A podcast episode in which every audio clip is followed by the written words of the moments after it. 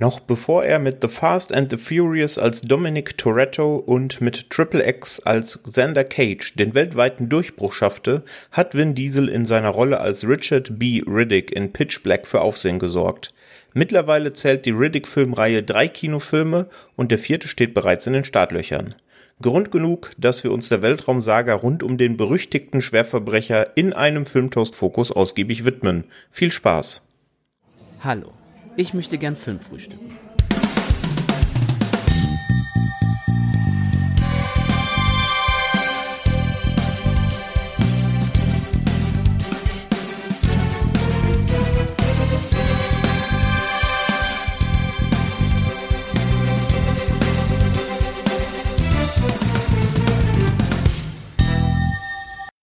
Hallo und herzlich willkommen zu einer neuen Folge von Filmtoast Focus. Ich bin der Patrick und an meiner Seite begrüße ich heute zum einen den Krege. Hi Krege. Hi Patrick.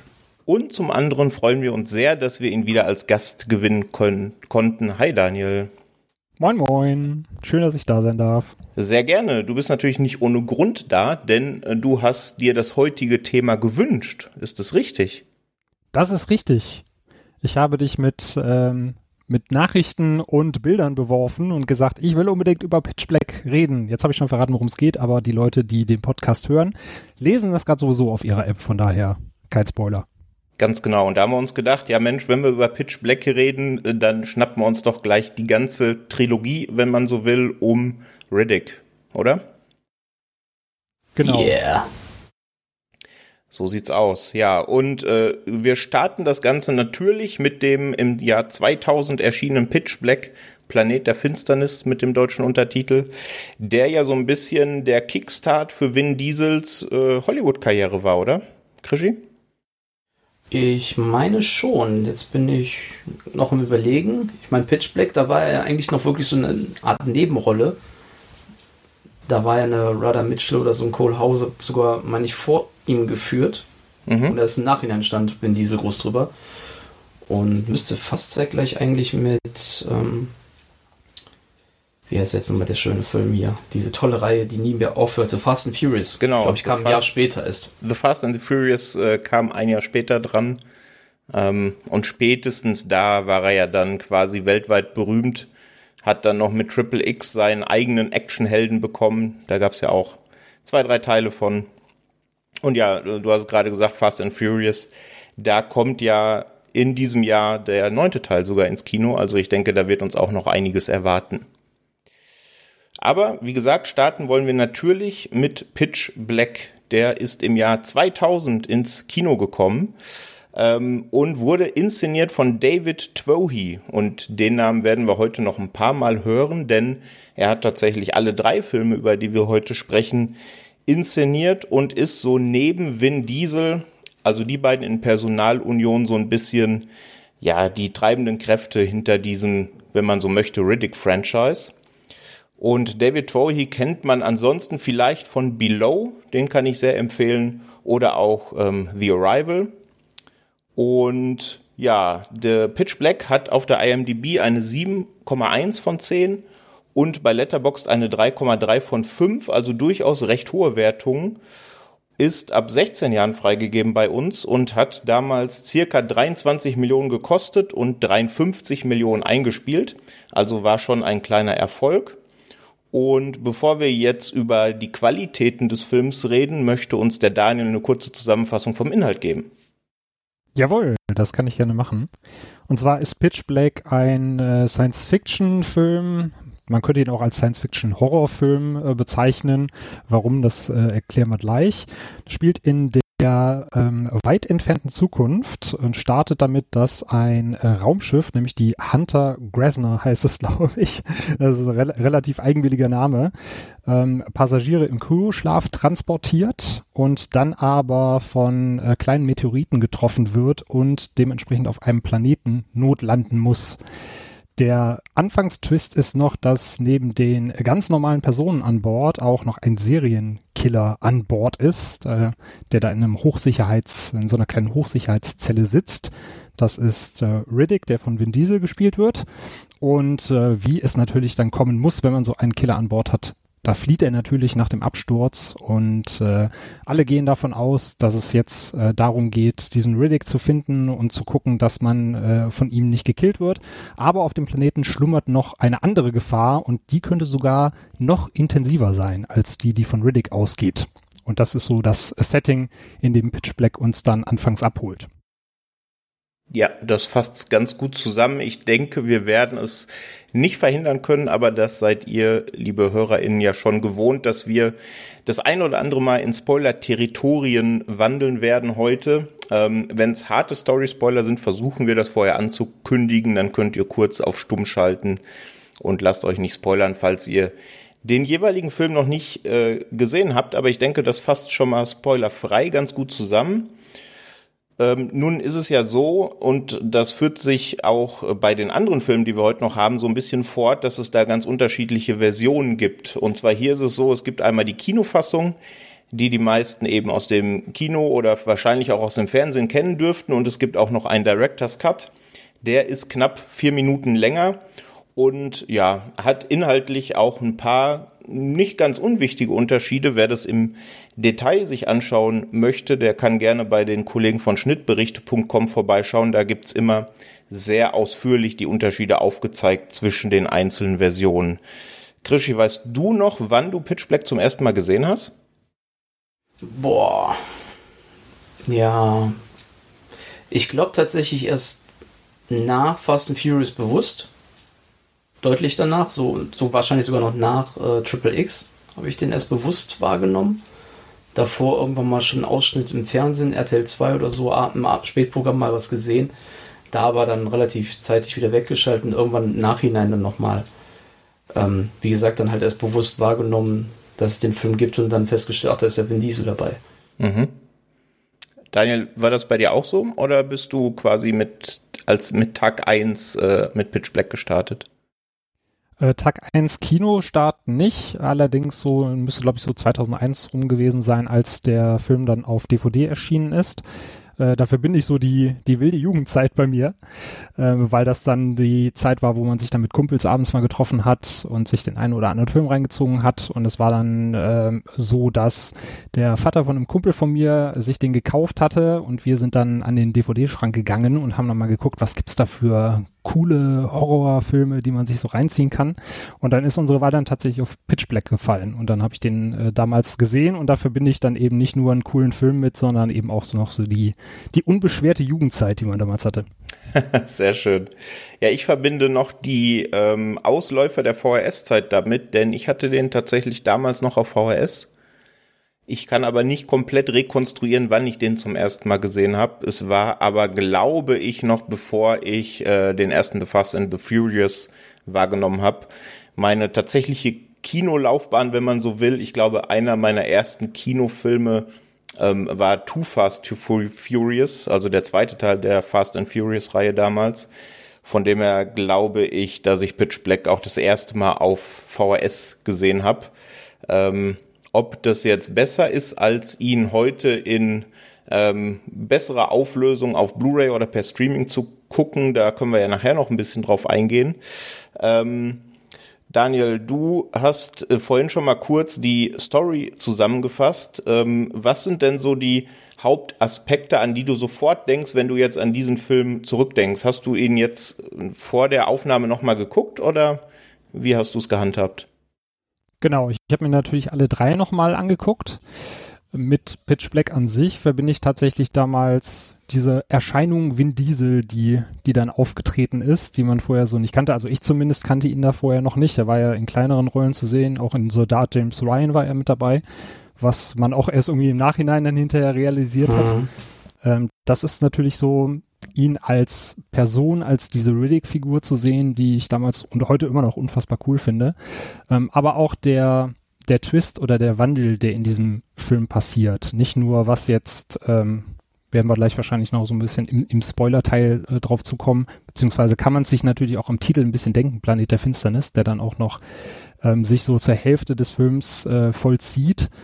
Einmal das und mir haben die Figuren auch eigentlich auch immer ganz gut gefallen, weil dafür, dass der Film an sich ja so einen rechten B-Movie-Charme hat und da jetzt natürlich für die damalige Zeit auch keine ganz großen Namen mitgespielt haben, fand ich die Figuren halt auch immer super interessant und es gibt auch jetzt keine Figur, die eigentlich keinen Wandel durchmacht innerhalb dieses Films. Und ich fand den halt immer einmal super, super unterhaltsam, sehr kurzweilig und natürlich aufgrund des Riddick-Charakters eben sehr, sehr cool. Mhm. Das ist ein guter Punkt, dass du die Figurenkonstellation ansprichst, äh, weil da haben der Krischi und ich kurz zu geschrieben, als ich den jetzt nochmal gerewatcht habe zur Vorbereitung auf den Podcast. Äh, wenn du es gerade schon angesprochen hast, ähm, für mich der Hauptfilm, äh, wenn ich an Figurenkonstellationen in Sci-Fi oder Horrorfilm denke, ist natürlich äh, der erste Alien, ganz klar. Würdest du denn sagen, dass äh, die Truppe, mit der wir es hier zu tun haben, ein gleiches Gewicht hat für den ganzen Film, wie es bei Alien der Fall ist? Mm, ist eine gute Frage. Ich glaube schon, also bei, bei Alien hattest du natürlich, vielleicht verkläre ich das aber auch äh, im Nachhinein, Ripley trotzdem eigentlich immer, obwohl sie am Anfang recht gleichgestellt war zur Crew, hat sie sich ja doch, doch schon sehr herauskristallisiert als die eine Figur, um die es dann hinterher geht. Während es bei Pitch Black tatsächlich, wie ich finde, eher so zwei, drei Figuren sind, die sich da in den Vordergrund schieben. Ich glaube, man kann dann auch immer eigentlich ganz gut diskutieren, welche Figur ist jetzt eigentlich Hauptcharakter oder Hauptcharakterin oder gibt es das überhaupt in diesem Film? Und ich finde dadurch, dass ähm, Großteil dieser Truppe da auch aus No-Names besteht, wenn man es mal äh, so sagen will, in Anführungszeichen, also aus normalen Leuten, die eben auf dieser Fähre waren und nicht eine eingeschworene äh, Truppe, die jetzt wirklich lange Zeit im Weltraum verbringt, hat es für mich auch nochmal so ein bisschen andere Dynamik als jetzt bei, bei den Alien-Filmen. Mhm. Krischi, wie, wie siehst du das? Hat dir die Figurenkonstellation getaugt im Pitch Black? Doch, so wie es war, hat es mir getaugt, aber kein Vergleich zu Alien. Eigentlich wie es Daniel auch sagt. In Alien haben wir halt eine fertige Crew und in Pitch Black haben wir halt einen zusammengewürfelten, zusammengewürfelten Haufen ähm, von, ja, wie die es ja auch sagen, das sind Siedler, das sind äh, ähm, Gläubige auf dem Weg nach äh, einem, ich weiß gar nicht mehr, wie sie es da ausgedrückt haben, ich kann jetzt nur noch die Stadt wiedergeben, wo sie eigentlich hin wollten, nach Neumekka. Das wird ja später noch interessant. Und die wirklich keinerlei Kampferfahrung und nichts haben und dann sich in dieser Situation befinden, was halt bei Alien ganz anderer, äh, ganz anderer Fall ist, die dann schon zwar auch nur eigentlich so ein Handelstransporter sind, aber schon ganz andere Gefahren gewohnt waren. Mhm. Ja. Und äh, Daniel, du hast es vorhin gesagt, ähm, äh, am Anfang geht man davon aus, weil das will einem natürlich das Drehbuch auch so verkaufen, dass die Hauptgefahr von unserem Protagonisten, wenn man so möchte, Richard B. Riddick, ausgeht in Persona Vin Diesel. Äh, es wird aber dann relativ schnell klar, dass eben auf diesem Planeten, auf den ähm, die Besatzung abgestürzt ist, noch eine ganz andere Gefahr lauert. Wie hast du diese Gefahr denn wahrgenommen in deiner Erinnerung von damals, vor allem gegenüber dem Rewatch jetzt letzte Woche? Also damals muss ich sagen, fand ich sie sogar noch ein bisschen bedrohlicher als heute. Ich glaube, das liegt auch daran, dass man jetzt in den, den Jahren, die man gealtert ist, äh, schon einiges gesehen hat an Kreaturen, an Horrorgestalten. Die Prämisse finde ich trotzdem noch äh, ziemlich cool, unter der da agiert wird. Ähm, allerdings, also vom, vom Figurendesign muss ich sagen, finde ich die, finde ich die immer noch, äh, immer noch cool. Allerdings hat es für mich auch so ein bisschen an Schrecken verloren über, über die Jahre hinweg. Mhm. Krischi, wie wirken die auf dich? Ähm, ja gut, die Effekte, dass die jetzt nicht optimal äh, gealtert sind oder hätten besser altern können, das ist jetzt eine andere Sache, aber im Grunde ähm, finde ich, ist es immer noch gut genug, gerade durch die Dunkelheit und es ist heller als zum Beispiel in Alien vs. Predator 2. ähm, obwohl der Planet der Finsternis heißt. Ähm, ich finde, dass das schon noch eine gute Bedrohung ausgeht, aber auch wie Daniel sagt, das ist nicht mehr so das, was man früher vielleicht ähm, als Bedrohung wahrgenommen und auch als Gruselfaktor nicht mehr. Wobei das ähm, grundsätzlich würde ich behaupten, immer noch bei Jugendlichen immer noch so funktionieren könnte, sofern die dann noch sehr unbedarft auch reingehen. Also gerade immer diese Geräuschkulisse, die dann durch dieses Echolot dann da erscheint, das hat schon was. Mhm. Ja, ich finde auch, also die, ich habe das auch alles ein bisschen hochwertiger in Erinnerung, aber das ist ja oft so, dass man das alles ein bisschen romantisch verklärt, wenn das jetzt schon viele Jahre zurückliegt und gerade auch so im Anfang der Filmleidenschaft man irgendwas wahrgenommen hat. Ich würde aber schätzen, das hat auch ein bisschen was mit äh, damit zu tun, dass ich den halt damals auf VS geguckt habe und ich glaube, dass gerade so diese Anfang 2000er CGI-Filme hatten wir ja in unseren Podcasts schon das ein oder andere Mal. Da denke ich nur an Cube zurück, da haben wir das Thema ja auch angesprochen, äh, dass dieses Anfang 2000er CGI einfach äh, besser wirkt, je kriseliger das Bild ist. Und äh, da tut wahrscheinlich die HD-Auswertung der Bedrohung nicht ganz so gut. Ähm, denn ich finde, da sieht man dieses sehr begrenzte Budget doch ganz deutlich. Ich habe es vorhin gesagt, 23 Millionen hat der Spaß gekostet. Und ich finde, das sieht man auch ein bisschen. Ne? Der Film versucht es, äh, so gut es geht, zu kaschieren. Also ganz oft hat man auch relative Close-ups, gerade wenn es zwischen den Figuren um Interaktion geht. So diese diese ausufernden Weitwinkelaufnahmen, die auch Landschaft und, und sowas zeigen, die sehen wir dann spätestens nachher im zweiten Teil auch erst und im dritten dann auch noch. Aber ich finde, er hat schon viel aus dem Budget gemacht und die Szene, an die ich immer denken muss, wenn ich an Pitch Black äh, zurückdenke, ist tatsächlich die Szene, als Riddick noch gefesselt ist und dann quasi, um sich von seinen Fesseln zu befreien, sich seine Schultern auskugelt. Ähm, das ist was, äh, das kann ich mir selbst heutzutage noch nicht so gut angucken. Und wenn man dann äh, liest, dass der äh, dieser Stunt quasi fast komplett echt war, also wenn Diesel das tatsächlich so gemacht hat, nur eben wegen den Fesseln musste da noch ein bisschen getrickst werden, dann durchschaudert es mich noch heute so ein bisschen. Ähm, und ja, was ich noch äh, ganz interessant finde, ist, dass ja ursprünglich Pitch Black als Einzelfilm geplant war. Also sollte eigentlich daraus gar kein Franchise erwachsen. Ähm, denn der Film sollte eigentlich mit dem Tod von Riddick enden und dann hätte man tatsächlich einen sehr in sich geschlossenen Film, ohne dieses ganze Universum aufzumachen. Daniel, wäre das äh, für dich eine Option gewesen? Hättest du das gut gefunden? Ja, da spielt jetzt natürlich rein, dass ich weiß, was danach kam. Äh, ich hätte jetzt, ohne, ohne viel zu weg, vorwegzunehmen, äh, gesagt, dann wäre es schade um das gewesen, was danach noch kommt und was wir gleich auch besprechen werden. Aber im Großen und Ganzen hätte es natürlich innerhalb des Films äh, Sinn gemacht. Gerade jetzt auch auf diese, auf diese Endszene, die dann hinterher kommt. Ähm, da, also, da will ich jetzt nicht zu viel spoilern. Aber es wäre natürlich jetzt für den Charakter Riddick dann auch mal noch so eine Wandlung mit Endpunkt, mit Ausrufezeichen gewesen. Vielleicht auch zu viel, vielleicht auch dann äh, zu klischeehaft. Aber es hätte auf jeden Fall, wenn man sich äh, an das Ende erinnert und wie es ursprünglich eigentlich gedacht war, äh, hätte es auf jeden Fall gepasst, ja. Mhm. Krischi, wie siehst du das? Hm, ja, eigentlich keine so große Meinung. Also gut, klar, die Popularität eines Vin Diesel hat ihm jetzt natürlich dann ein ganzes Franchise beschert, beziehungsweise dass der auch Bock hatte auf die Rolle. Ähm, ja, würde man jetzt, glaube ich, zu tief gehen in die ganze Materie schon und ganz spoilerfrei kriege ich das, glaube ich, jetzt auch nicht so hin. Ja, ich denke auch, das wird gleich bei den zwei Folgefilmen noch deutlich. Ich habe es vorhin schon mal angedeutet. Man merkt auch gerade, wenn man Making-ofs schaut, dass das einfach eine Rolle ist, für die Vin Diesel auch brennt. Ähm, seine eigene Produktionsfirma steckt dann da auch ein bisschen mit drin. Also er hat tatsächlich auch investiert, damit auch die Folgefilme äh, Filme realisiert werden konnten. Und ich finde, das merkt man dem Ganzen schon an. Ähm, und ich finde, was man dem Ganzen auch anmerkt, dass äh, die ganze Story von Pitch Black auf einem Skript basiert, was äh, David Twow hier eigentlich für einen anderen Film geschrieben hat. Wisst ihr denn für welchen Film? Für Alien 3 natürlich. Richtig. Mhm. Und ich finde, das merkt man, oder? Auf jeden Fall. Also ich glaube, die Grundversion, ähm, die ist ja von einem von einem Brüderpärchen geschrieben worden.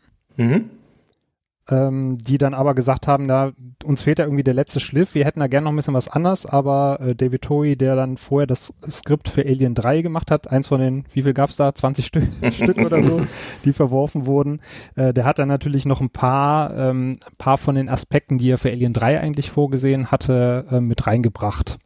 Und das finde ich, wenn man, gerade auch wenn man die beiden Filme parallel mal guckt, äh, sind da auf jeden Fall auch ein paar Aspekte drin, die man da, da rausschauen kann, weil ja auch einiges von Toys Drehbuch dann hinterher doch für Alien 3 in einem Mischmasch verwurstet wurde. Mhm.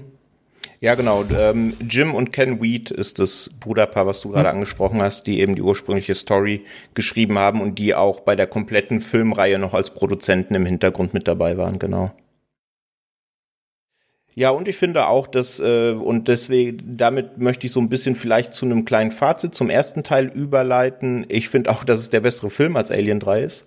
Ähm, also ich bin nicht der größte Alien 3-Fan, wie man daran vielleicht hört. Ähm, äh, wobei ich äh, Pitch Black tatsächlich auch so ein bisschen mit der Anfang 2000er Brille definitiv besser finde als heute. Also im Rewatch hatte ich jetzt nicht super viel Spaß damit. Ähm, ich mag aber diese, diese Ausrichtung. Also ich habe sowieso einen kleinen Softspot für Sci-Fi-Horror. Und wenn der dann so gemacht ist wie hier und auch noch diese Bedrohungslage so schön aufgebaut wird mit diesem Stockfinsteren und mit dieser, mit dieser Flucht da gerade im letzten Drittel, ähm, das hat mir schon sehr gut gefallen. Ich finde, Vin Diesel passt einfach in die Rolle perfekt. Also retrospektiv ist es einfach für ihn auf den Leib geschneidert. Ähm, und deswegen hatte ich und habe ich damit sehr viel Spaß und bin, wenn man jetzt in Letterboxd-Stern denken würde, so bei einer 3,5 von 5. So ein bisschen der halbe Stern ist auch so ein bisschen, wie gesagt, romantische Verklärung, würde ich sagen. Krischi, wie ist denn so dein Fazit zu Pitch Black? Ähm, ich mag, erstmal mochte ich die ganze Zeit diese blasse Beleuchtung, die sich da, überhaupt die Beleuchtung, wie die sich ergeben hat. Man bedenkt dann, dass es so mageres Budget war und äh, man versucht hat, gewissermaßen das mit diesen Schnitten zu kaschieren, also gerade diese aus heutiger Sicht schlechte Videospielgrafik. Ähm, aber wie du auch sagst, das ist auf den Leib geschneidert. Und wenn du das auch äh, mit deutscher Synchro guckst, finde ich, ist so Martin Kessler, der ihn ja synchronisiert, ähm, so die halbe Miete, weil er auch diese dunklen Ton von einem Vin Diesel so gut hinkriegt. Was man manchmal gar nicht glaubt, wenn man bedenkt, dass der ja auch Nicolas Cage äh, synchronisiert, wo er auch schon mal eher abdreht von der Tonlage. Und auch der Name einfach, Richard B. Riddick, das ist doch schon so, so gefühlt einer so der stärksten Filmfiguren Namen. Also so denke ich immer so an die Simpsons, so Max Powers. Äh, das strahlt Kraft aus. Ne? Und irgendwie geht kaum ein Name drüber über so ein Richard B. Riddick. Das klingt einfach, finde ich, sau cool und so finde ich auch den Film. Also bei Letterbox auch immer noch dreieinhalb Sterne. Mhm. Daniel? Äh, ich muss direkt mal sagen, Richard B. Riddick, da habe ich immer Assozi Assoziationen mit BJ Blazkowicz aus der Wolfenstein-Reihe. Ist so die gleiche, die gleiche Schublade Heldenname, wie ich finde, beziehungsweise hier er der Anti-Held.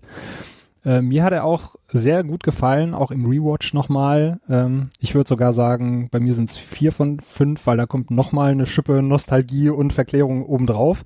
Aber ich finde, dafür, dass er halt ein geringes Budget hatte, dafür, dass der Cast halt recht unbekannt war zur damaligen Zeit, steckt da auch schon viel Kreativität hinter mit den Mitteln, die man hatte. Also gerade was dieses Zusammenspiel aus Licht und Schatten angeht, dann eben Generell sollte man vielleicht noch erwähnen, weil es für die anderen Filme auch wichtig ist, dass Riddick im Dunkeln sehen kann im Vergleich zu den anderen Charakteren und dass er dann eben aufgrund dieser Finsternis und auf diese, aufgrund dieses Zusammenspiels von Licht und Schatten dann eben von demjenigen, den sie eigentlich loswerden wollen, zu der Person wird, die sie eigentlich nur da durchführen kann, weil er diese Gabe hat, im Dunkeln sehen zu können.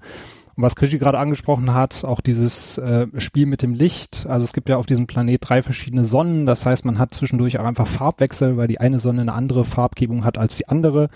Das sind für mich alles so kreative kleine Kniffs, die ähm, man auch mit wenig Budget realisieren kann, die es aber damals in der Form nicht gab und die, die ich jetzt persönlich, wenn ich an dieses Sci-Fi-Genre denke, auch nicht mehr so oft gesehen habe. Dass äh, ich immer noch finde, dass es ein großartiger Film ist, auch wenn man den heute nochmal schaut. Mhm. Du hast es gerade schon gesagt, ähm, quasi eine der, der äh, Spezialitäten von Riddick ist eben, dass er bei Nacht sehr gut sehen kann. Ähm, ich finde tatsächlich, dass der erste da noch am meisten rausmacht. Ja. Ähm, weil vor allem beim dritten, da kommen wir nachher zu, finde ich, gibt es einige äh, Gelegenheiten, wo man das noch ganz gut hätte äh, integrieren können. Da passiert es aber aus irgendwelchen Gründen nicht. Ähm, ja. Also, ähm, was vielleicht noch ganz nett ist, äh, falls jemand ähm, unserer HörerInnen in Australien unterwegs ist, da wurde Riddick, äh, Pitch Black, Entschuldigung, gedreht. Und das Raumschiff aus dem Set, das äh, wurde in Cuba Paddy, das ist so ein kleines verschlafenes Örtchen in Australien, gebaut für den Film. Und direkt nach dem Film wurde das von privater Hand der Produktionsfirma abgekauft und das kann da besichtigt werden. Also man kann, wenn man da mal nach Pitch Black Raumschiff Cuba Paddy sucht bei Google, findet man da bei Google Maps auch Satellitenfotos und bei TripAdvisor findet man da auch den Eintrag dazu und kann sich da mal die Bilder anschauen. Das ist ganz nett. Das ist kein riesiges Set, aber gerade wenn man den Film gesehen hat, ist das, denke ich, doch ein ganz nettes Erinnerungsfoto. Bekommt man noch Ist da auch ein Restaurant drin? Oder da ist kein Restaurant drin, nee. das Das wäre doch was. Dafür wäre es wahrscheinlich auch ein bisschen zu klein, ehrlich gesagt. Also das, Oder ein Hotel, das wäre sogar noch besser. das Wer wäre übernachtet im Pitch Black Raumschiff? das wär Nee, noch oder- besser, ja. Aber nee, ich, Restaurant ist doch cool, dann im Dunkeln essen. ja, stimmt, ja. ja, und die armen Studenten, die dann draußen in Alien-Kostümen rumlaufen müssen. rumfliegen, noch viel interessanter. ja, stimmt. Okay, so viel zu Pitch Black, Planet der Finsternis. Ich denke, wir sind uns einig, ähm, dass man den, wenn man eine leichte Schwäche für Sci-Fi mit leichtem vielleicht Horror-Action-Einschlag hat, dann sollte man den gesehen haben und er funktioniert heute auch trotz Anfang 2000er CGI noch gut. Und da schwenken wir doch rüber zu Teil 2, denn wir haben es gesagt, Pitch Black sollte ursprünglich eine abgeschlossene Geschichte sein. Im Rahmen der Produktion dachte man sich dann aber, Mensch, da könnte man doch das, da könnte man doch ein Franchise rausmachen. Und ich finde, der zweite Teil, Riddick Chroniken eines Kriegers oder Chronicles of Riddick, ähm, der macht so gut wie alles, was eben typischerweise eine Fortsetzung macht, und zwar äh, grö größer, höher, schneller, weiter so ein bisschen. Ähm, das sieht man zum einen daran, dass er deutlich, deutlich teurer war. Also er hat über das Dreifache gekostet mit 105 Millionen Euro, hat an den Kinokassen aber nur 115 Millionen Dollar eingespielt. Und wenn man weiß, dass zu den normalen Produktionskosten noch, ähm, ja, man rechnet so gut die Hälfte noch mal draufkommt für Werbebudget und ähnliches, dann war es nicht unbedingt ein finanzieller Erfolg. Ähm, die Kinoversion ist ab 12 freigegeben, der Director's Cut ab 16 freigegeben. Und der unterscheidet sich tatsächlich ähm, sehr deutlich von der Kinoversion. Und zwar ist er gut 14 Minuten länger und hat wirklich unzählige Änderungen. Also auch da der Verweis zu den Kollegen von Schnittberichte, da gibt's wirklich einen ausufernden Artikel, in dem jede kleine Änderung ähm, aufgelistet ist. Und ja, vom Cast ähm, haben wir natürlich Vin Diesel dabei. Wie könnte es anders sein, wenn der Film schon Riddick heißt? Wir haben dann noch äh, Colm Farrow. Ich hoffe, ich habe den Namen richtig ausgesprochen. Vielleicht. Fior? Äh, bitte? Fior? Fior kann auch sein, ja. Auf jeden Fall ein bekanntes Gesicht, wenn man House of Cards gesehen hat oder wenn man aktuell Umbrella Academy gesehen hat. Da sieht man den guten Mann. Wir haben Fandy Newton mit dabei. Die kennt man aus dem Seriensegment von Westworld oder eben auch aus dem Filmsegment beispielsweise von LA Crash oder Mission Impossible 2. Und wir haben ähm, Karl Urban noch dabei. Ähm, ja, den kennt man natürlich aus äh, dem Herrn der Ringe, den kennt man aus Doom oder den kennt man, wenn man wieder im Seriensegment eher unterwegs ist, ganz aktuell auch aus der Serie The Boys. Und abschließend haben wir noch Judy Dench mit dabei. Das war so für mich die größte Überraschung, als ich den damals gesehen habe. Die kennt man natürlich äh, ja am ersten aus James Bond als M oder aus zig anderen Filmen. Die Frau hat ja eine sehr bewegte Filmografie. Ähm, und da finde ich schon ganz nett, denn in ihrer Biografie erwähnt Judy Dench, dass sie wahnsinnigen Spaß bei den Dreharbeiten hatte, aber im Grunde zu keinem Zeitpunkt eine Ahnung, was da überhaupt passiert und worum es geht. und ich finde, das merkt man ihrer Rolle und ihrer Darbietung ein wenig an. Auf jeden Fall. Trotzdem sehr schön, dass sie dabei ist, ja. Ähm, bei, in der IMDb hat er eine 6,7 von 10, also ein bisschen schlechter bewertet als Pitch Black. Bei Letterboxd ebenfalls ein bisschen schlechter als Pitch Black mit einer 2,8 von 5. Und worum es überhaupt geht in Chroniken eines Kriegers, das erzählt uns jetzt der Krischi. Ja, es sind fünf Jahre vergangen seit den Ereignissen von Pitch Black und Riddick hat sich inzwischen auf einen ähm, ja, Eisplaneten zurückgezogen, wo er gleich zu Beginn des Films ähm, gejagt wird von ja, Mercs, also sogenannte äh, Söldner, So einen haben wir ja schon in Form von in Pitch Black kennengelernt, der ihn ja mit in Gefangenschaft hatte und mit ihm auf dem Planeten abgestürzt ist. Und als er ein paar Infos bei denen rauskloppt, erfährt er, dass äh, jemand einen Auftrag gegeben hat, ihn zu finden und sucht diese Person entsprechend auf und zeitgleich haben wir, und eigentlich schon im Intro am Anfang mit der Stimme halt von Judy Dench, die äh, kurz was zu einer Bevölkerung, den sogenannten Necromongern erzählt, einem, äh, ich nenne es jetzt mal Nomadenstamm, kriegerischen Nomadenstamm, der von einem zum anderen Planeten fliegt und diese ähm, unterjocht und die Leute, den, den Leuten, dem Volk, das, das sie gerade da aufsuchen, ihren Willen aufzwingen.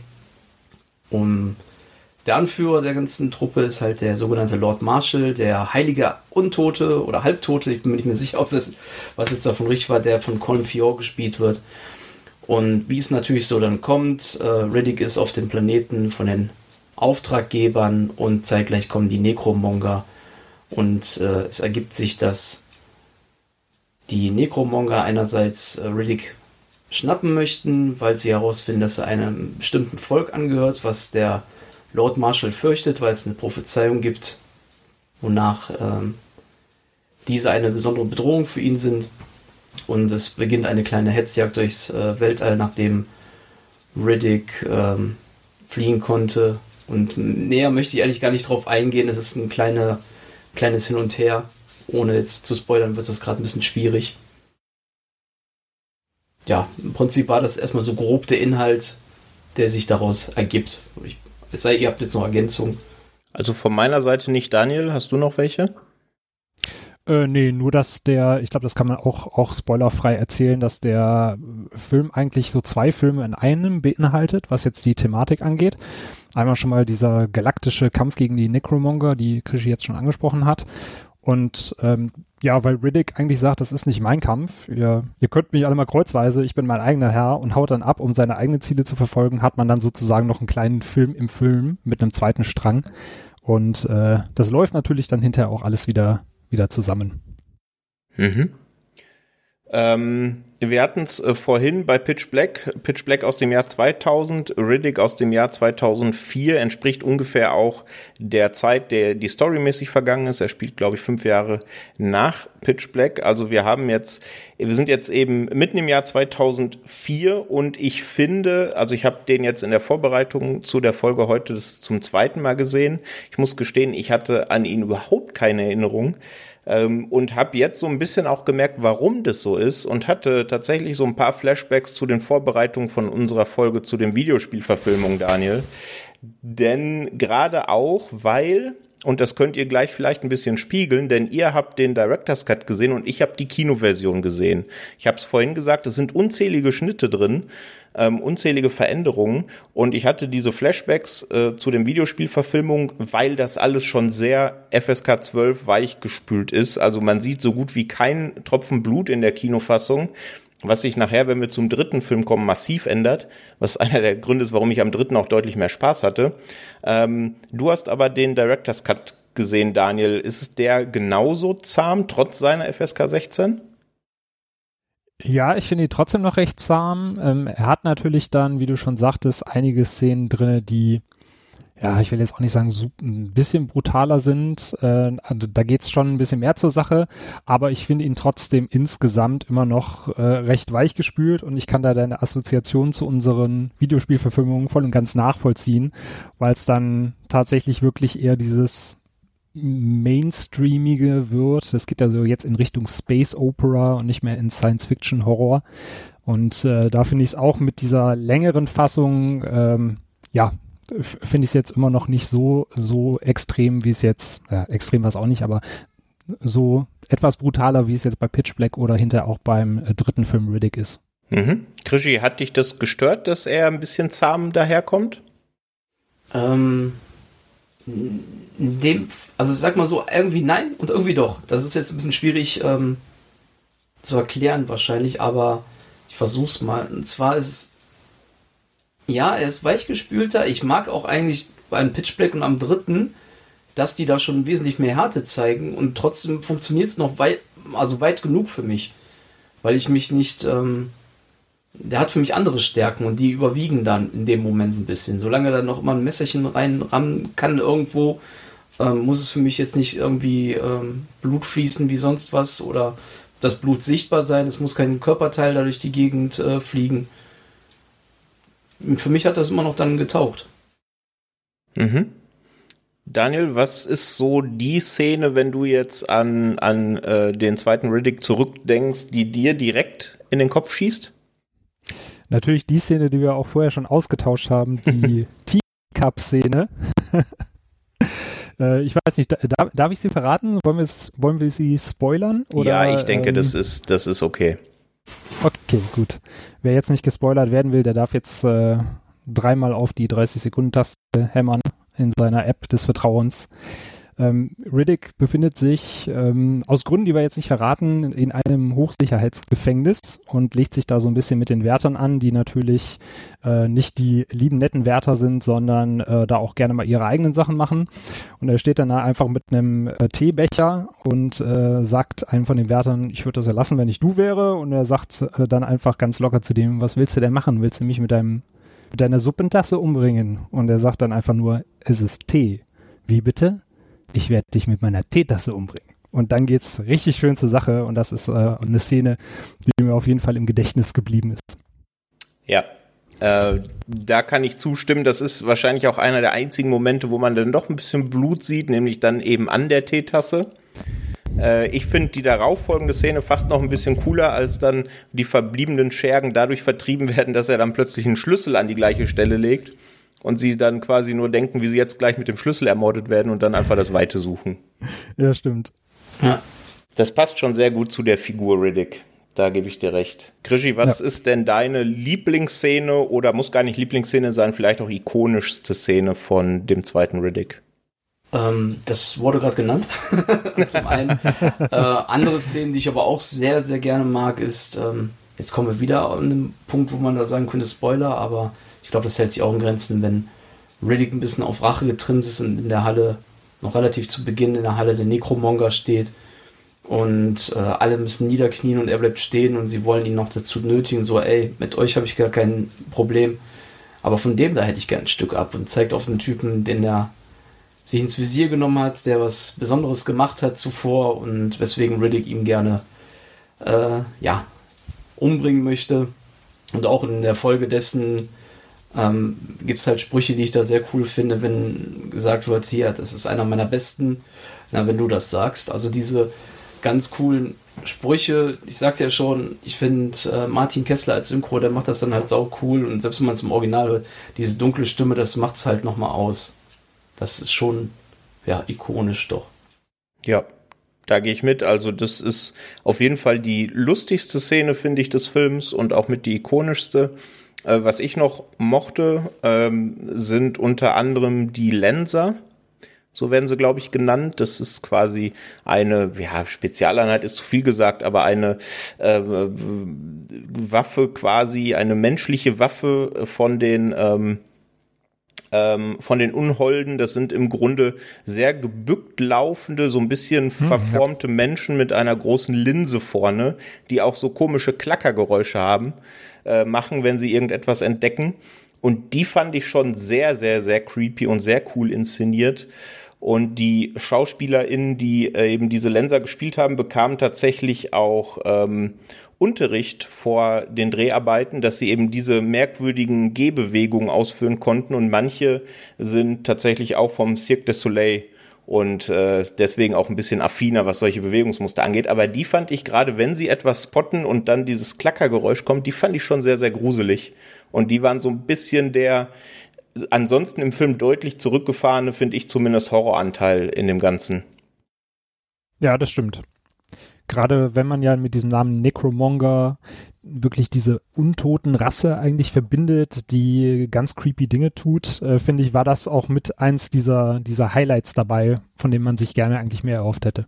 Genau, und ich finde, an den Stellen macht der Film das ganz gut, auch wenn es natürlich schon ein bisschen offensichtlich ist, dass er da eben dieses Universum aufziehen will. Ne? Also das, was Pitch Black schon angefangen hat, wird hier eben noch auf die Spitze getrieben. Es werden dem Zuschauer überall kleine Schnipsel hingeworfen. Ach, guck mal, an der Stelle gibt's noch eine coole Geschichte, die erzählen wir vielleicht in Teil drei. Da gibt's noch irgendwas zu entdecken, das erzählen wir euch in Teil fünf. Ne? Und das macht der Film an ganz vielen Stellen. Manchmal funktioniert's besser, manchmal nicht. Ähm, was ein anderes Highlight von mir noch war, ähm, auch wenn ich die Optik, wie ich es schon angerissen habe, aus heutiger Sicht schon sehr schwierig finde und noch ein bisschen schwieriger als die Optik im Pitch Black, ist das Raumschiff von den Anführern von, ne von den Necromongern, weil das fand ich so von dem ganz, von der ganzen Stilistik schon sehr cool. Das hat mir gefallen. Mhm. Ähm, und es gibt noch eine Szene, ich weiß nicht, ob das ein Spoiler ist, aber der Anführer von den Necromongern, äh, der kann seinen Widersachern quasi die Seele nehmen und sie damit töten. Und dieser Effekt fand ich, der sah gerade im Vergleich zu den anderen manchmal doch ein bisschen schwachen Effekten auch heute noch ziemlich cool aus. Auf jeden Fall.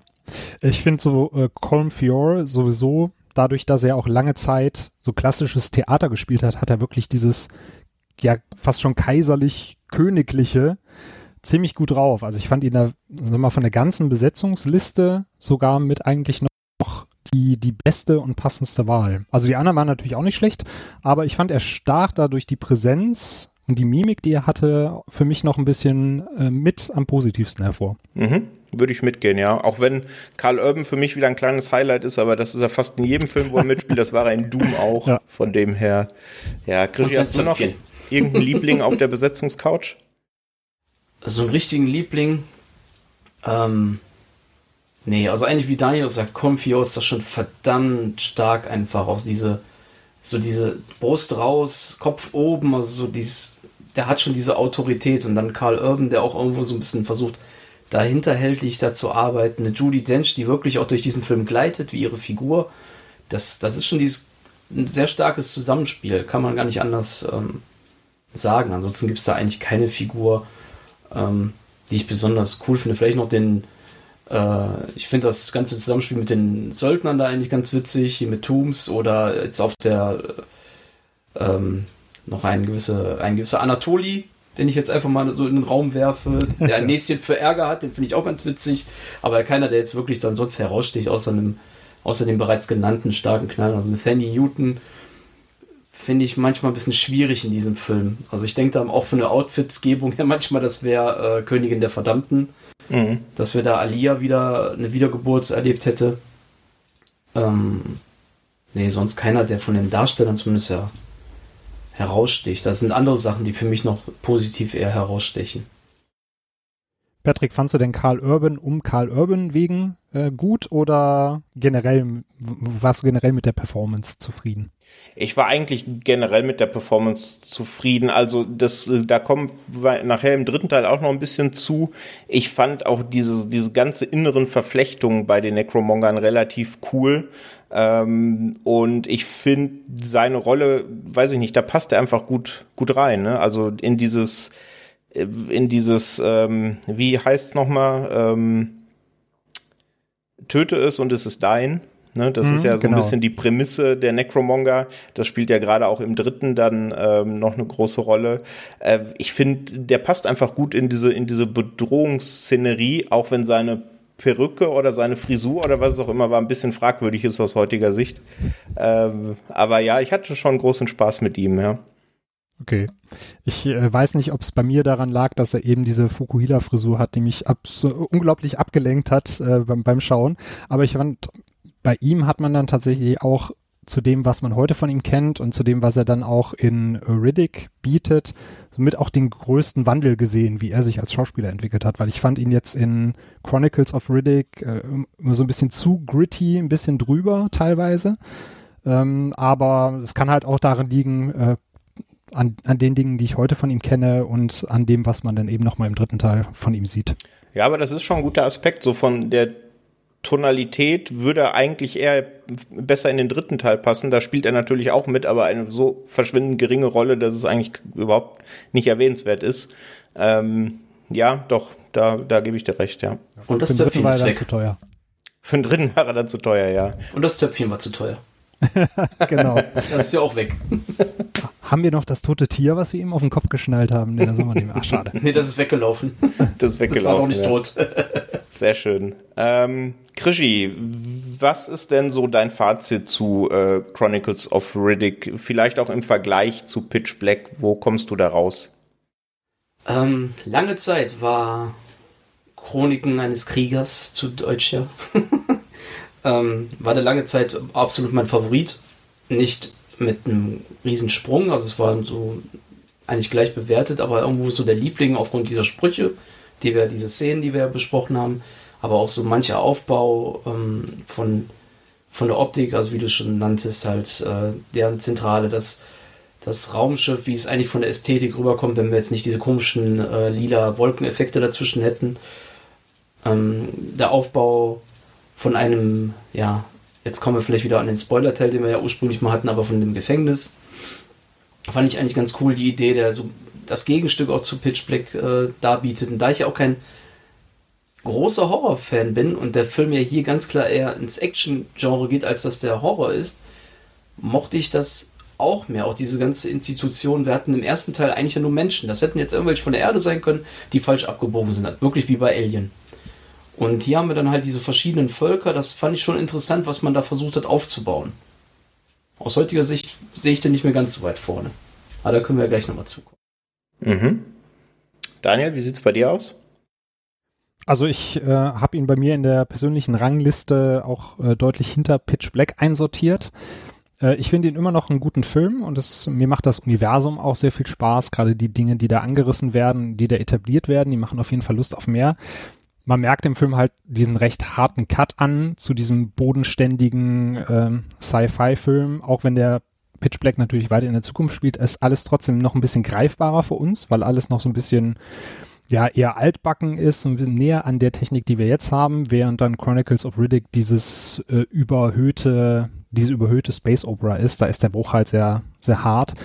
Aber ich finde, wenn man auch wenn es ja eigentlich als Reihe und als Universum gedacht ist, beide Teile trotzdem ein bisschen für sich äh, behandeln kann, bieten einem beide Filme eigentlich was, womit man was anfangen kann, womit man gut unterhalten wird. Und deswegen hatte ich äh, mit Chronicles of Riddick trotzdem auch immer noch meinen Spaß, auch wenn er natürlich dafür, dass er so teuer ist, von den Assets ein bisschen schwach gealtert ist, wenn man es mal so formulieren.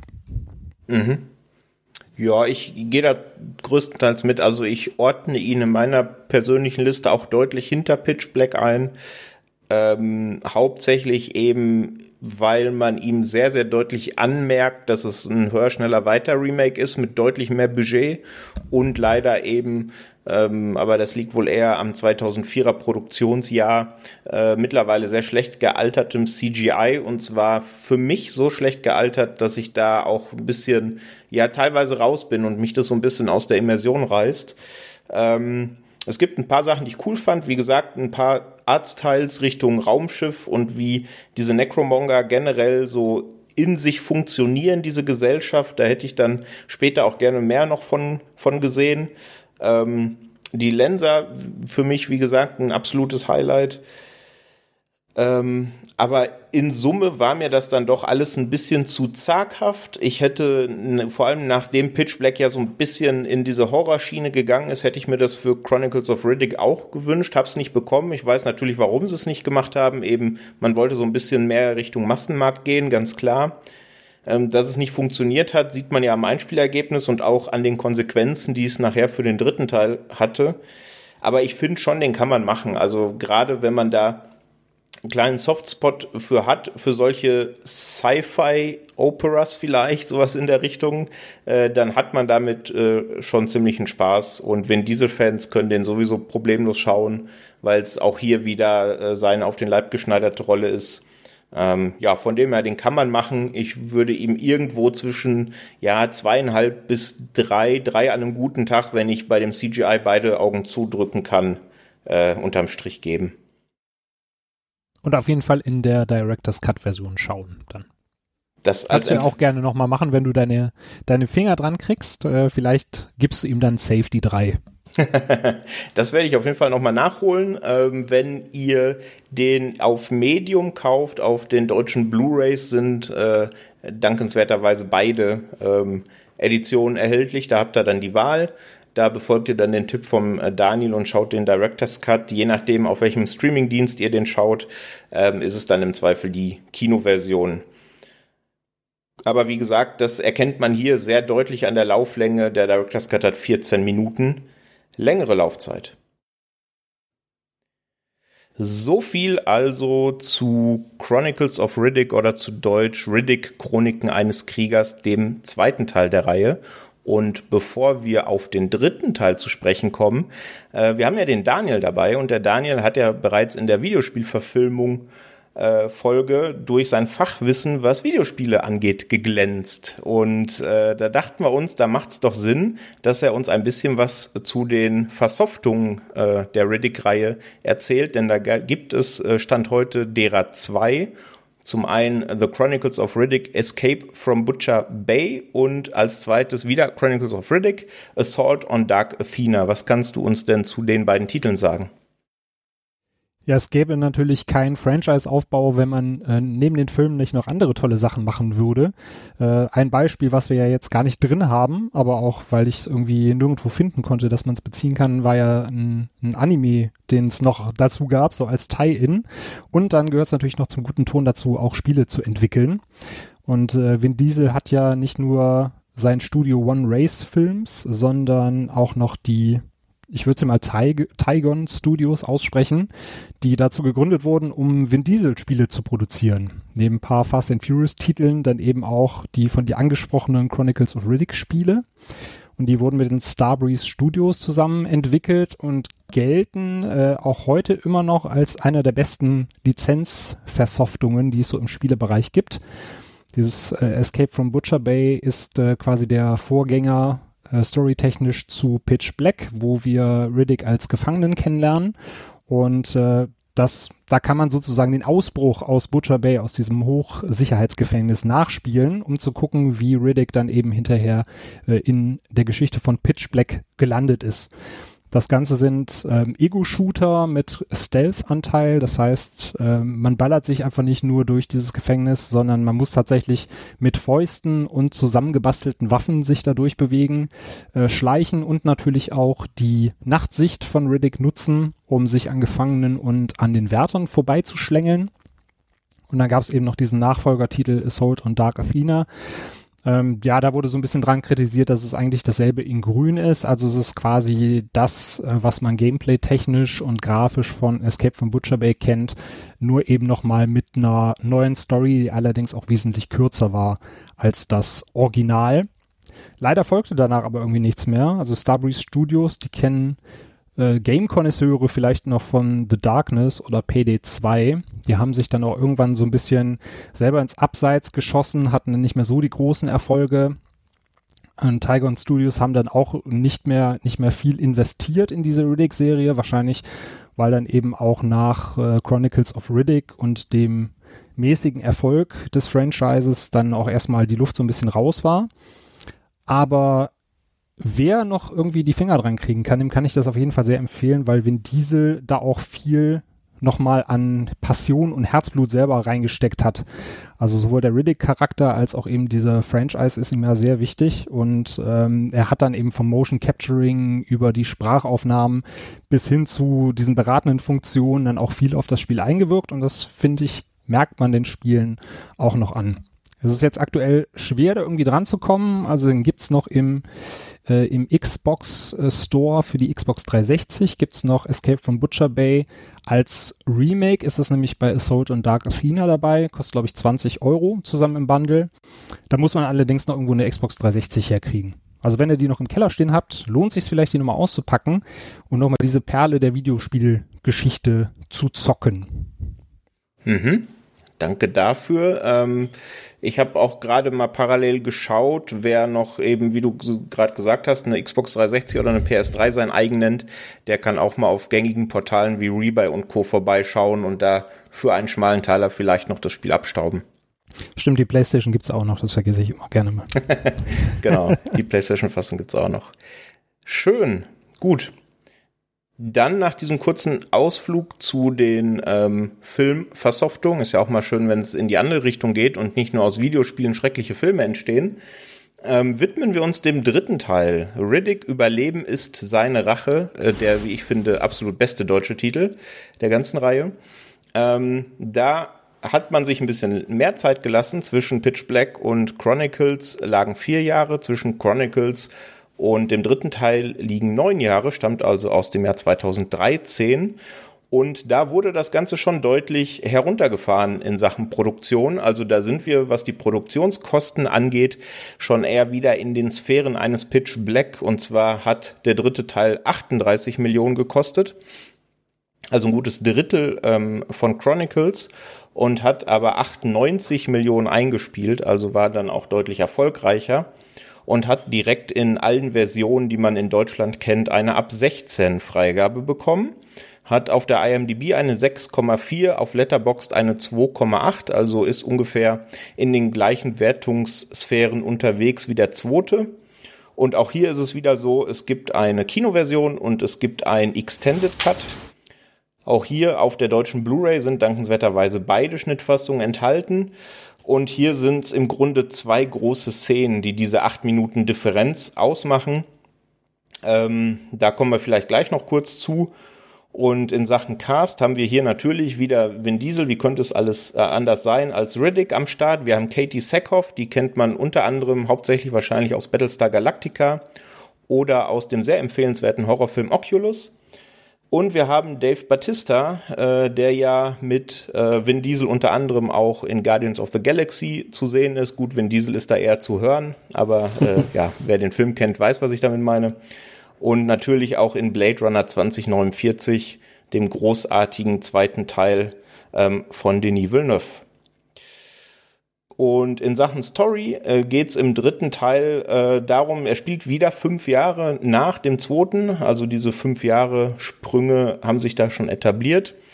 Und zu Anfang wird Riddick von den Necromongern verraten ähm, und zwar in, der, in dem Extended Cut noch deutlich ausufernder und da erfährt man da noch ein bisschen mehr.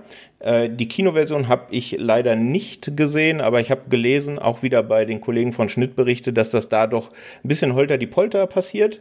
Auf jeden Fall wird er verraten und auf einem sehr unwirtlichen Planeten ausgesetzt und muss sich da mit den Mud Demons auseinandersetzen. Das ist so eine Alien äh, äh ja, Rasse, die auf dem Planeten lebt. Und äh, während er eben gegen diese Mud Demons kennt, findet er eine verlassene Station und äh, will ja auch irgendwie von diesem Planeten wieder weg ähm, und sendet deswegen ein Notsignal. Und zwar aus dem einfachen Grund, weil auf seinem Kopf, wie eben in, in der gesamten Reihe, ein ordentliches äh, Preisgeld äh, ausgelobt wurde und er durch dieses Notsignal natürlich ein paar Kopfgeldjäger anlockt, die sich dann auf den Weg machen, ihn suchen und sein Plan ist dann natürlich mit einem von diesen Raumschiffen zu fliehen. Das denke ich so als kurze Zusammenfassung. Habt ihr noch Ergänzungen? Habe ich irgendwas vergessen? Nö, ähm, vielleicht noch als, äh, als Ergänzung, wie er verraten oder weggelockt wird. Es geht um, darum, seinen Heimatplaneten zu finden, der ihm so ein bisschen versprochen wird weil ihm auch dieses ganze Necromonger-Gedöns so ein bisschen gegen den Strich geht, das ist ihm irgendwie zu langweilig, das ist ihm alles zu, äh, wie formuliert er das, äh, zu, zu gesellschaftlich oder so, oder so. er fühlt sich zu sehr in der Gesellschaft angekommen und deswegen würde er gerne seinen Heimatplaneten äh, sehen und das äh, nutzen die Necromonger so ein bisschen als, äh, als Vorwand, um ihn dann eben äh, wegzulocken und zu hintergehen. Ja, genau. Da spielt dann wieder äh, diese diese Prämisse eine Rolle. Wenn du es tötest, ist es dein. Äh, das also das Leben als un oder unter in der Gesellschaft der Necromonger scheint kein angenehmes zu sein. Gerade wenn man von ein bisschen höherem Stand ist, da muss man ständig um sein Leben fürchten. Richtig. Das ist nicht sehr angenehm. Ja, und äh, ich finde, was man dem Film sehr, sehr deutlich anmerkt, das kommt ja schon ein bisschen raus, wenn man sich das Budget und die FSK 16 Freigabe anschaut, dass da eben kein großes Produktionsstudio mehr hinterstand. Also gerade auch im zweiten Teil hatte Universal ähm, große Aktien drin. Und das ist eben hier in diesem dritten Teil nicht mehr so. Ähm, der ist hauptsächlich eben auch durch Vin Diesels eigene Produktionsfirma und eben, äh, wie könnte es anders sein, durch die ähm, ähm, durch den Einsatz von Vin Diesel selber und von dem Regisseur David Fohi wieder äh, ja, ins Leben gerufen worden. Und ich finde, das merkt man dem Film an. Es fühlt sich alles wieder ein bisschen kleiner an, ein bisschen kompakter an. Es geht deutlich mehr wieder Richtung Pitch Black, als dass es Weiterentwicklung von Chronicles ist. Und das hat mir schon mal sehr getaugt. Ich weiß nicht, Daniel, wie findest du diese Rückbesinnung auf die alten Tugenden, wenn man so will?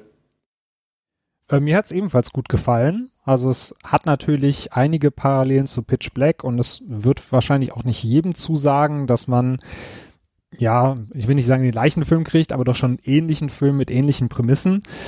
Ähm, aber mir hat es auf jeden Fall gut gefallen. Ich finde, ja klar, bis auf so ein paar CGI-Sachen sieht man dem Film das jetzt aber auch nicht großartig an. Es ist jetzt nicht so, dass der so unglaublich abfällt, was das Visuelle angeht. Und ähm, ja, es ist auf jeden Fall äh, gerade, was jetzt auch wieder so, so ein bisschen die Härte angeht und ähm, so diesen Horroraspekt äh, geht's geht's wieder zurück zu den Wurzeln und daher ist das für mich auch persönlich in der in der Rangliste, um das schon mal so ein bisschen vorwegzunehmen, der der gute zweite Platz geworden. Mhm. Ja, das merkt man direkt in den ersten Minuten, also in diesem ganzen Einführungspart, wo sich Riddick mit der Flora und Fauna dieses äh, für ihn noch neuen Planeten auseinandersetzt. Da wird ja, glaube ich, in den ersten zehn Minuten kein Wort gesprochen, sondern es funktioniert eben alles über das, was er entdeckt und mit dem er da klarkommen muss. Allein da ist ja schon mehr Härte drin als im ganzen zweiten Film, wenn man so möchte. Ähm, und da merkt man relativ schnell, in welche Richtung das geht. Krischi, wie hat das für dich funktioniert?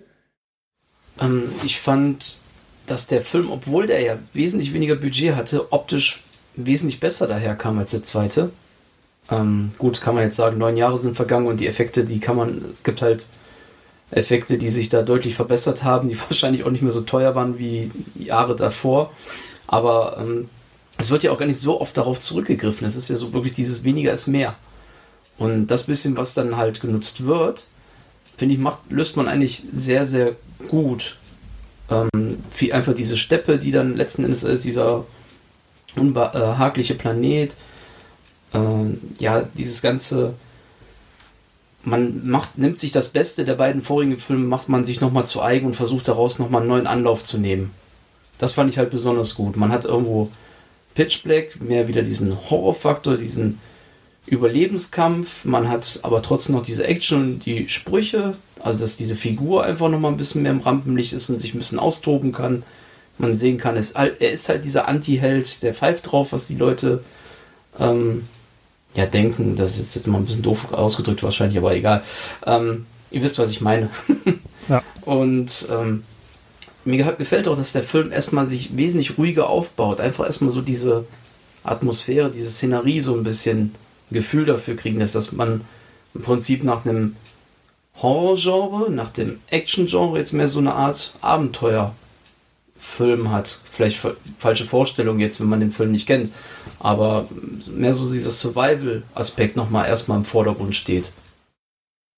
Ich glaube auch, dass Riddick selber äh, sowohl Vin Diesel als auch David Toei da da auch ein bisschen aus der Seele spricht am Anfang, weil er auch sagt, er ist äh, zu zivilisiert geworden im Englischen. Also ich habe ihn auf Englisch gesehen. Er, I was too, too sloppy, too civilized. Und er versucht jetzt eben in diesem Film auch diese animalische Seite an sich wieder zu entdecken. Und ich glaube, das ist auch so ein ja, so ein kleiner, kleiner Fingerzeig der beiden, die dann gesagt haben, okay, wir haben zwar eine coole Space Opera gebaut mit dem zweiten Teil, aber wir wollen wieder so ein bisschen diesen, dieses Tier Riddick zeigen. Einfach dreckiger sein. Instinktmenschen, genau, ja. Ja, und ich finde, dass das eben auch beim, äh, beim Look äh, zutage tritt. Und wenn man dann im Making-of sieht, dass das ja quasi, dass der Film komplett im Studio geschossen wurde, das ist schon sehr faszinierend. Ich finde, das merkt man dem Film nicht unbedingt immer an. Ähm, und da bin ich ganz bei Krischi, der sieht trotz seines überschaubaren Budgets fürs Jahr 2013 immer noch überschaubar, ähm, schon sehr, sehr gut aus. Klar, da gibt's die ein oder anderen Effekte, dann bemerkt man das Budget dann doch. Ähm, es ist ja auch so, dass Vin Diesel ursprünglich wollte, dass der Film auf 35 Millimeter, also quasi echten Film, wenn man so will, geschossen wird.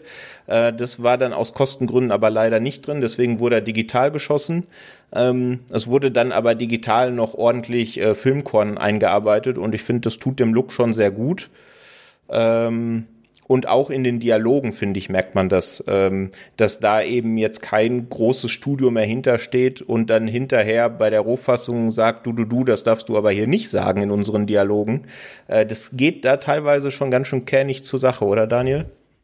Auf jeden Fall. Ich habe äh, teilweise dran gesessen, weil man ist ja heute durch äh, zahlreiche Twitter-Diskussionen auch so ein bisschen sensibilisierter. Und habe schon gedacht, meine Herren, so, so ein paar Dialoge, die könntest du heute nicht mehr bringen. Da hättest du wahrscheinlich direkt einen, einen Shitstorm an der Angel. Aber das hat halt gepasst, also sowohl zur Welt als auch zu, zu Riddicks Charakter, dass er halt so ein I don't give a fuck Dude ist. Äh, deswegen fand ich das äh, auf jeden Fall angenehm und es war halt wieder so ein, ja, sag ich mal, so ein Testosteronstreifen, den man da geliefert bekommt. Mhm. Krischi, wie fandest du diese leichte Neuausrichtung oder Zurückbesinnung auf Pitch Black? Mm, mm, sagte ich ja mehr oder weniger schon vorhin. Also ich fand es auf jeden Fall besser, wieder in diese Richtung zu gehen. Es gibt auch ein, zwei Szenen, die das nochmal sehr gut, wie, wie ich finde, widerspiegeln. Mhm. Ähm, manches natürlich wieder zu sehr aufgekocht oder nochmal aufgewärmt. Ähm, das fiel mir aber jetzt nicht zu, zu hart ins Gesicht, äh, Gesicht, äh, Gewicht. ins Gesicht aber auch. äh, mich hat keiner verprügelt. Ähm, ich fand, jetzt, ich habe ihn jetzt erst das zweite Mal gesehen und das hat sich besser angefühlt, als ich es in Erinnerung hatte, muss ich sagen. Mhm. Ja, ich würde, das sehe ich auch so. Also bei mir ist das erste Mal schauen auch schon eine ganze Zeit her gewesen. Habe mir jetzt zur Vorbereitung ein zweites Mal geschaut. Ähm, und ich würde den ich würde, glaube ich, so weit gehen, ich würde den jetzt wahrscheinlich in zwei, drei Monaten lieber nochmal dran machen, als ich Pitch Black nochmal dran mache. Ähm, weil ich finde, da gibt so schön viel zu entdecken. Ne? Ich finde, der macht das genau richtig. Der erzählt viel seiner Geschichte auch so ein bisschen durch, äh, durch die Umgebung und durch die äh, ja, Monster, Aliens, wie man es auch immer nennen will. Es gibt da noch so einen schönen Sidekick-Charakter, denn ähm, Riddick befreundet sich relativ schnell mit einem, ja, wie die Rasse heißt, weiß ich gar nicht. Ich würde es jetzt im entferntesten einen Alien-Hund nennen, der so ein bisschen sein Kompagnon wird. Und das fand ich schon eine ganz schöne Geschichte. Das hat dem Ganzen so ein bisschen auch, äh, das Ganze so ein bisschen aufgelockert.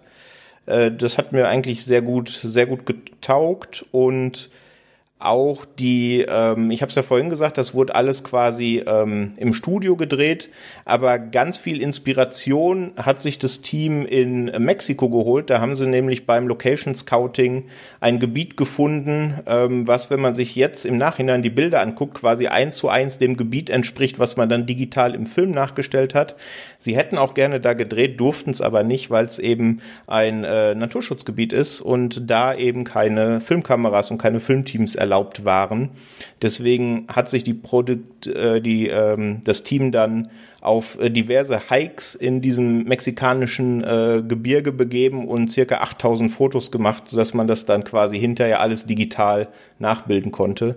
Und ich finde, das merkt man dem Film einfach an. Der hat eine gewisse Wertigkeit, obwohl er komplett digital entstanden ist. Und das ist ja, das wäre ja auch selbst heutzutage, wenn man 2021 komplett digital schießt, noch immer ein, ein schönes Kompliment für so einen Film, oder?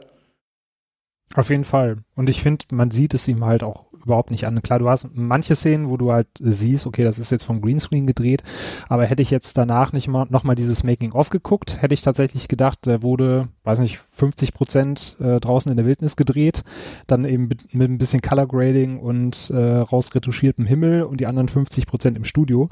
Aber dass es dann tatsächlich wirklich primär Fotos und diese Hubschrauberaufnahmen waren, die sie da genutzt haben, um das Ganze nachzubilden, fand ich dann schon doch für das Budget, was sie hatten und wie er dann heute auch immer noch aussieht, äh, ziemlich beeindruckend. Mhm. Krischi, was wären so retrospektiv deine Lieblingsszenen, deine memorable Moments?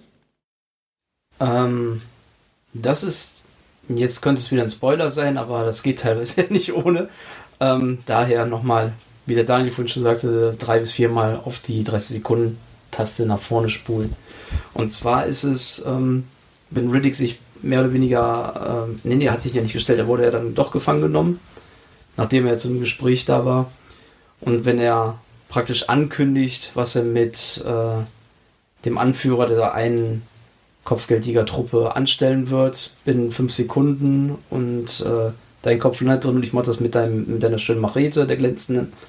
Und gleichzeitig dann auch der Katie Sackhoff noch ein paar Sprüche drückt, also in dem Moment, Das ist so einfach, da glaube ich, hatte Vin Diesel auch den meisten Spaß, einfach in dieser Szene den, diesen Anti-Helden da rauszukehren. Ist so der größte Moment, so, an den ich mich immer in dem Film jetzt erinnere.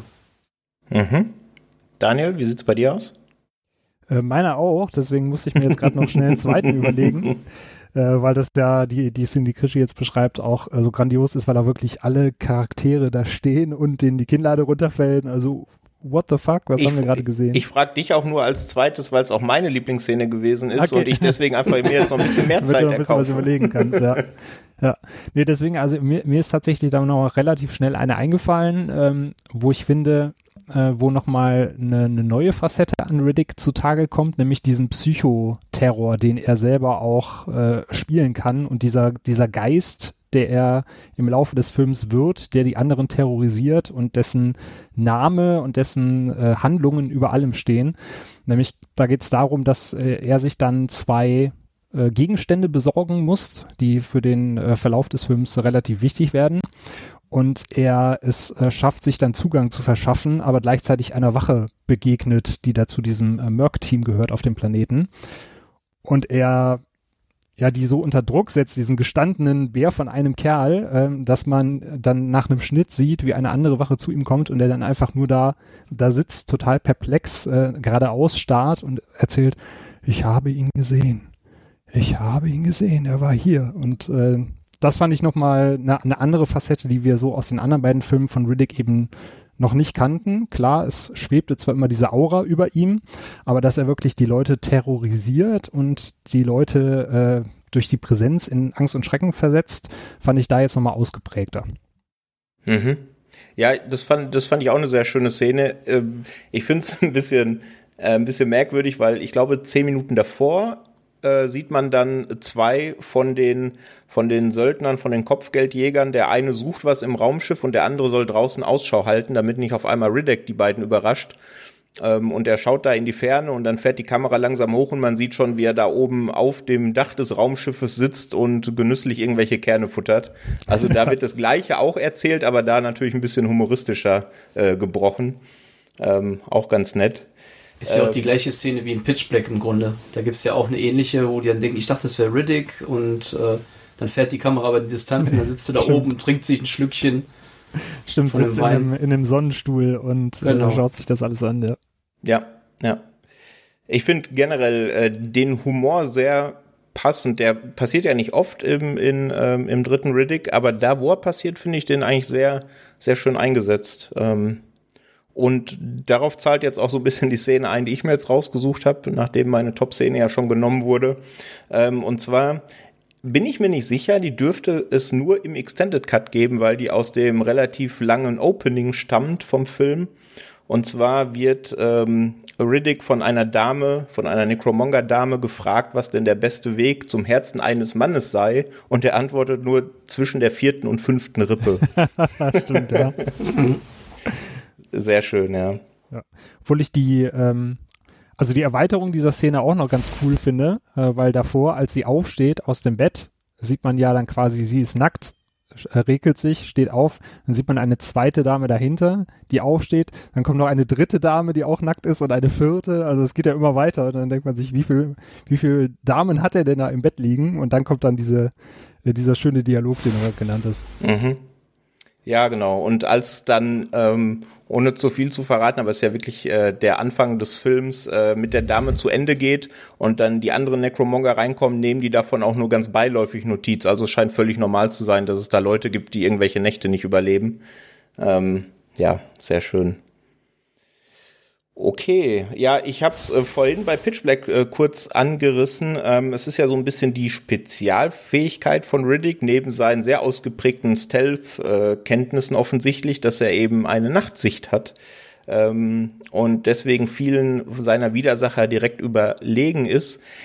Ähm, korrigiert mich, aber gerade jetzt auch beim dritten Teil ist mir eigentlich keine Szene aufgefallen, bei der daraus wirklich Profit geschlagen wird, oder? Krischi, hast du da was bemerkt?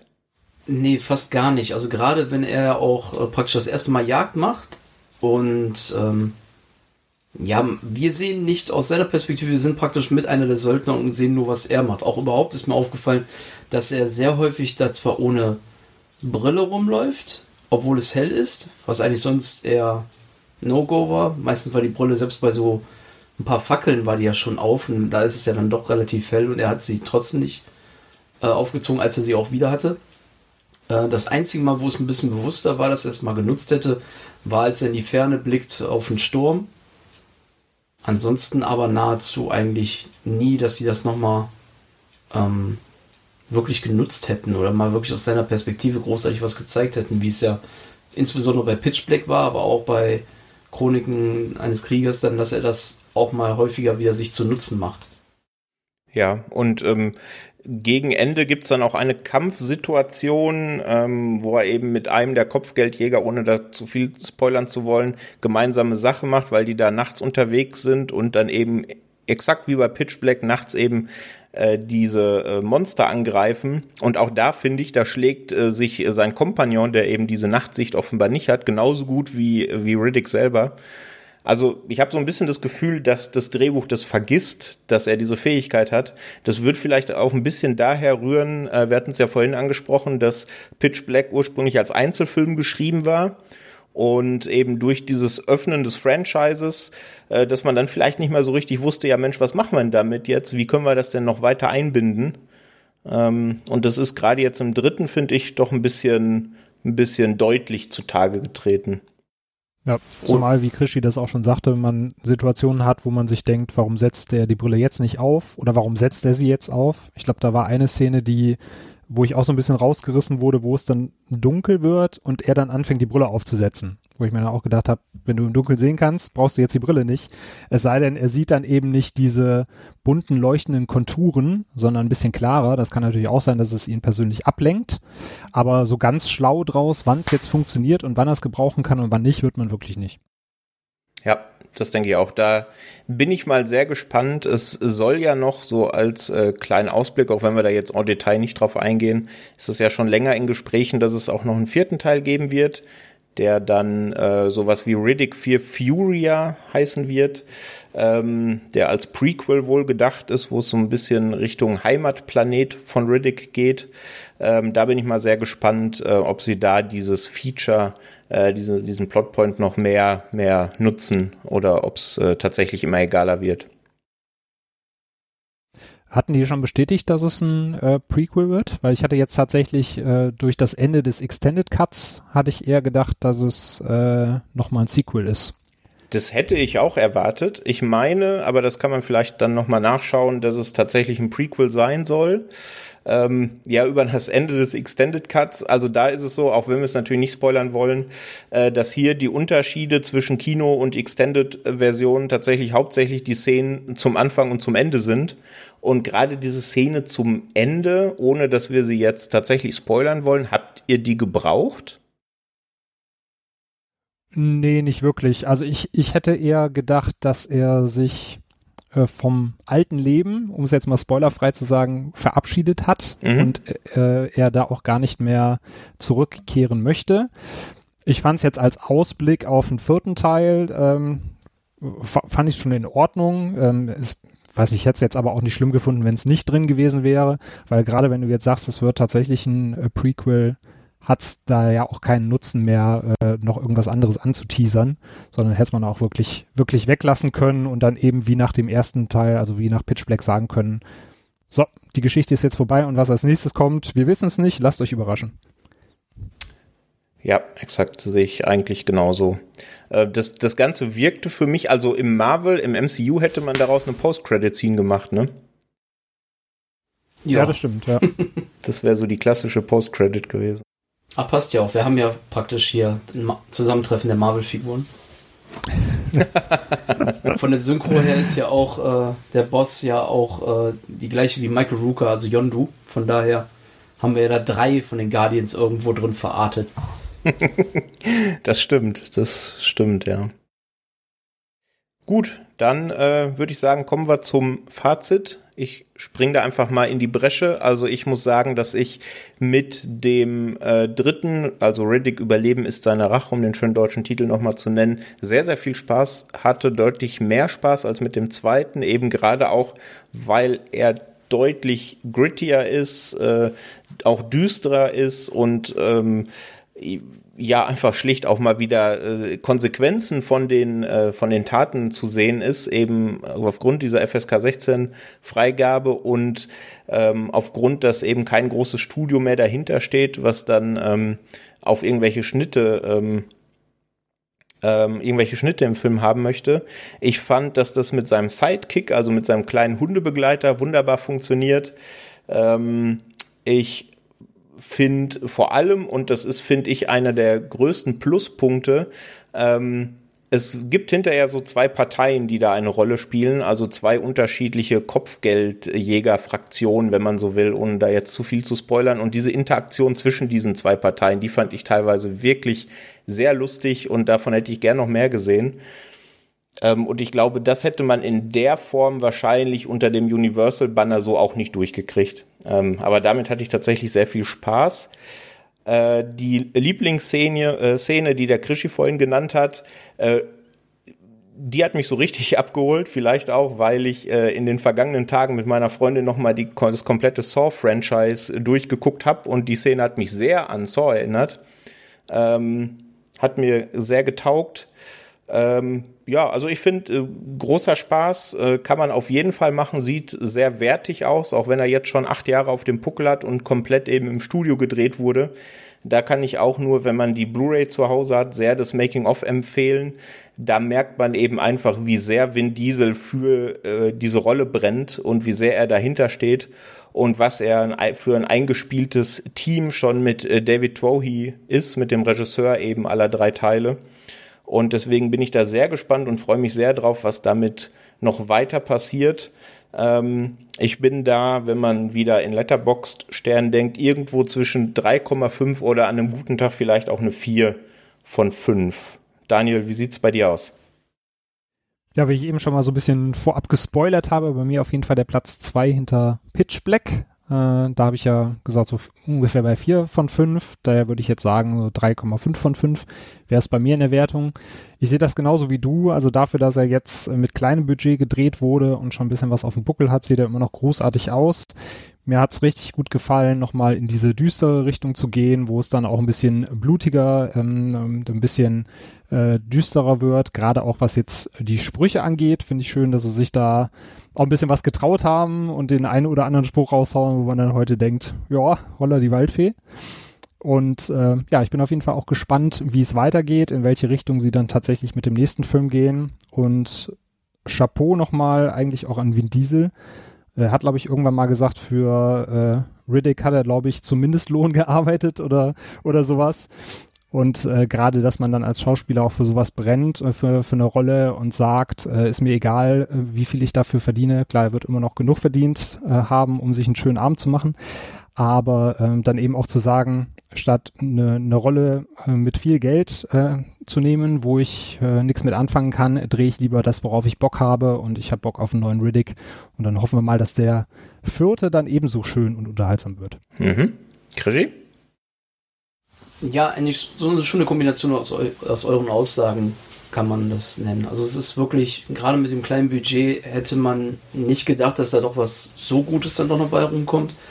Ich muss sagen, nach dem Rewatch, jetzt auch von allen dreien, ähm, hat irgendwie jeder so seine Stärken, dass ich kaum einen so richtig vorziehen möchte. Aber nach dem, ich würde schon den dritten jetzt auch schon deutlich mehr Credits geben als beim ersten Mal. Und es macht halt wirklich Spaß. Die, du hast halt so viele Sachen irgendwo in dem Film, der wirkt irgendwo geordneter, auch als gerade äh, davor Chroniken eines Kriegers, der dann doch ein bisschen hin und her gesprungen ist, immer von seiner Art. Und ja, wie auch sagt, Ben Diesel, ne, der brennt da halt einfach wahnsinnig für. Das, das merkst du halt von vorn bis hinten an. Ähm, gefällt mir auch besser als seine Rolle in Triple X. Also die ist konstant in drei Filmen immer gleich gut geblieben. Gut, bei Triple X sind es jetzt keine drei Filme mit ihm, sondern nur zwei. Aber das hat sich ja deutlich schon gewandelt, äh, das Franchise mehr wieder zu Fast and Furious hin. Und wenn der Herr äh, mit Fast and Furious genügend Geld macht, damit wir einen vierten sehen können, dann sollen sie von mir aus so erfolgreich sein und bis Teil 20 laufen, dann soll es mir recht sein. Ich muss es mir nicht anschauen. Exakt, ja. Und du hast gerade noch mal die Brücke Richtung Fast and Furious äh, geschlagen. Das ist auch so eine schöne Geschichte, denn wir haben es ja vorhin schon gesagt, äh, der dritte Teil steht nicht mehr unter dem Banner von Universal, sondern unter dem Banner von ähm, von Vin Diesels eigener ähm, Filmschmiede. Äh, und wisst ihr, wie seine Filmschmiede an die Rechte gekommen ist von Riddick? Erzähl es uns.